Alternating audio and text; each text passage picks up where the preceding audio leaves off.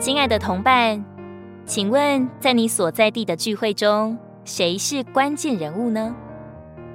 常常有一些弟兄姊妹来到聚会时，若是所有赴会的人都是初信者，他们就稍有胆量祷告和分享；但是他们若看见有年长弟兄在那里，顿时就惧怕而退缩了。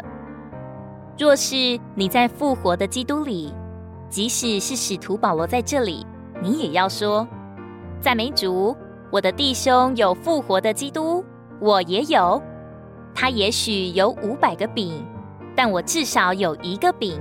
哈雷路亚！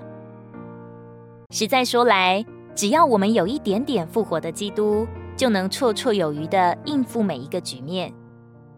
当我们来到聚会中的时候，必须在聚会中和别人分享，必须担起聚会的责任。我们若说：“哦，我太软弱了”，那只能证明我们是在自己里面。是的，在自己里面我们是软弱的，但是在基督里就不是软弱的。我们在自己里面是贫穷的，但是在复活的基督里，我们一点也不贫穷。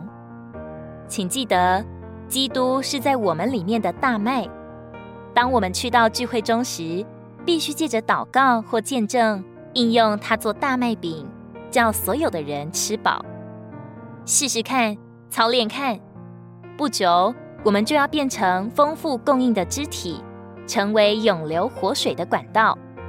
我们每一个人都该不住的提醒自己：我是聚会中的关键人物。我若不说话，聚会就缺了一份恩典，缺了一份供应。彼得前书四章十节，个人要照所得的恩赐，将这恩赐彼此供应，做神诸般恩典的好管家。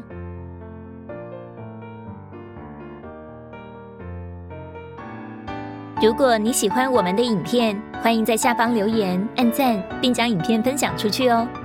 天天取用活水库，让你生活不虚度。我们下次见。